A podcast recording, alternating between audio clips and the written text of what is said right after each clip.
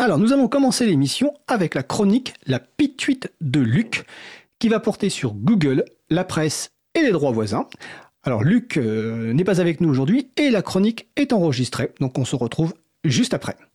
Salut Fred, je pensais vraiment venir cette fois, mais là je suis au rayon plomberie d'un magasin de bricolage. Je ne donne pas son nom parce qu'il refuse de me payer pour ça, les rats. Parce que tu vois, le libre, c'est un peu comme un évier bouché finalement. La plomberie c'est mieux, c'est l'avenir, c'est la France qui se lave tôt. Je sais que tu dis que tu ne vois pas le rapport, mais c'est à cause des tuyaux. Je m'explique. Je garde un œil distrait sur la dernière série Netflix, ça s'appelle Droit voisin, et ça raconte l'agitation de la presse autour des gros gains de Google. Pour celles et ceux qui n'ont pas suivi le début de la série, notre presse nationale a fait passer une loi pour faire cracher leur thune aux GAFAM, surtout à Google. Le principe est simple, puisque Google News fait de l'argent en relayant les articles de la presse, alors la presse doit toucher sa part. On en était resté à la fin de la saison précédente sur le vote de cette loi. Pas mal de gens avaient dit que le scénario était cousu de fil blanc, ça n'avait pas marché en Espagne ou en Allemagne avant, ça n'allait pas marcher chez nous maintenant. Eh bien en fait, ils avaient raison, Google a juste modifié la présentation des articles pour tomber dans la catégorie qu'il dispense de partager son pécule. Ça n'empêche pas toute la presse et notre ministre du divertissement de s'insurger. Ces gens ont le sens du spectacle mais pas celui de la mesure. Ils jouent tour à tour la déception, les mensonges, les larmes et la rage. En gros, un drame exubérant et lourdingue. Pendant ce temps, Google joue tout en retenue, une simple déclaration, une pièce poussée du bout du doigt, échec.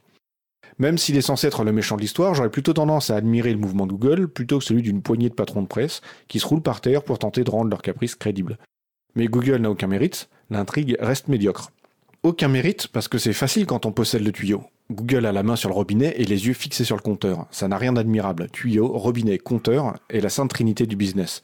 Dans l'eau potable, les déchets, autoroutes, téléphonie mobile, partout des tuyaux, des robinets et des compteurs. Être dans le tuyau du grand méchant, c'est lui appartenir. Amazon possède ainsi l'essentiel des librairies physiques des US, vend des liseuses et rémunère les auteurs édités chez lui à la page lue. Au Venezuela, les utilisateurs de Photoshop l'ont également découvert récemment quand Adobe a fermé le robinet dans le cadre de la guerre commerciale lancée par Donald Trump. Mais s'enfiler dans le tuyau, ce n'est pas qu'une question de pognon. Dans le tuyau, on adopte nécessairement la forme d'un cylindre. Il est donc aussi un outil de contrôle social, de prescription culturelle et des idées. Un tuyau, c'est un sceptre, c'est le pouvoir. Les articles sont le fluide qui circule dans le tuyau. Ironiquement, la presse a travaillé dur pour se faire littéralement entuber. Souvenons-nous, elle s'était déjà pliée en quatre pour rentrer dans l'iPad, alléchée par les promesses de gros bénéfices pour finalement se faire tondre par Apple. Ceci est une répétition, aurait pu dire le chauve à col roulé qui en fut le patron. Et on voudrait nous faire croire à l'indignation de la presse en dépit de sa longue expérience. Le tuyau signe la mort de tout suspense, faute d'un rapport de force équilibré. Il faudrait pour relancer l'intérêt de la série que ces petites particules atomisées prennent conscience de leur déclassement.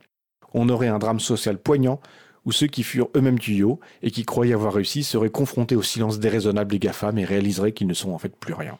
Ils pourraient alors adopter des stratégies adaptées comme faire de la lèche pour tenter de monter en grade ou bien défiler avec des banderoles dans les fumées de merguez à Mountain View. Ça aurait de la gueule. À la place, ils essaient de nous refourguer un téléfilm français d'action mettant en scène un duo de toxicos tirant sur leur tuyau crevé. La presse cyclotimique, affublée de son fidèle pitbull gouvernemental édenté qui aboie sans conviction. Perso, j'y crois pas une seconde. Donc en attendant un hypothétique réveil des scénaristes, moi je me mets à la plomberie, qui sait, je serai peut-être maître du monde le mois prochain.